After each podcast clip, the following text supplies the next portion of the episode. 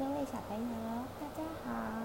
今天花花姐姐要讲一个一诺千金的成语故事。这个一诺千金啊，是出处在《史记·季布来布列传》里面。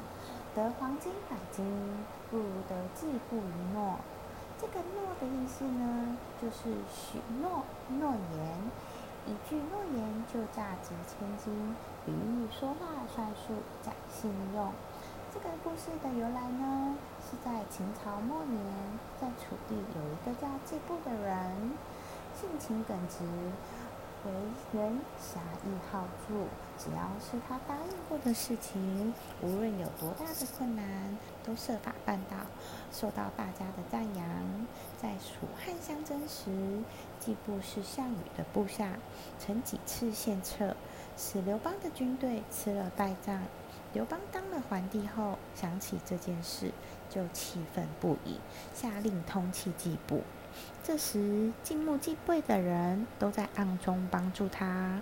不久后，季布经过乔化庄之后，来到了山东一家姓朱的人家当佣工。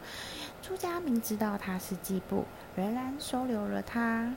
后来，朱家又到洛阳去找刘邦的老朋友庐阳侯夏侯婴说情。刘邦在夏侯婴的劝说下，撤销了对季布的通缉令，还封季布做了郎中。不久，又改做了河东太守。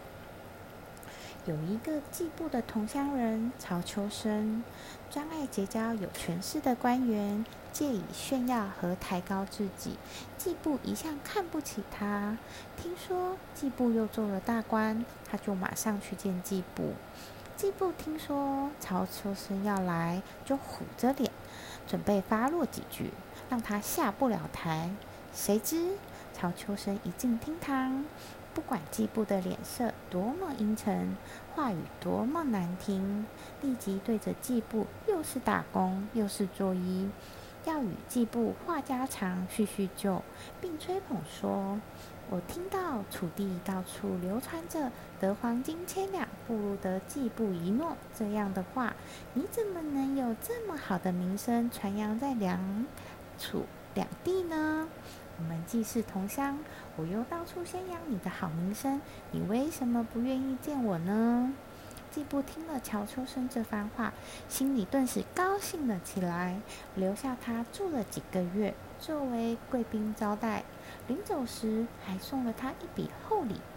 后来，乔秋生又继续替季布到处宣扬，记得季布的名声也就越来越大了。这也就是一诺千金的成语典故由来。小朋友，你们也要做一个一诺千金的人哦。嗯。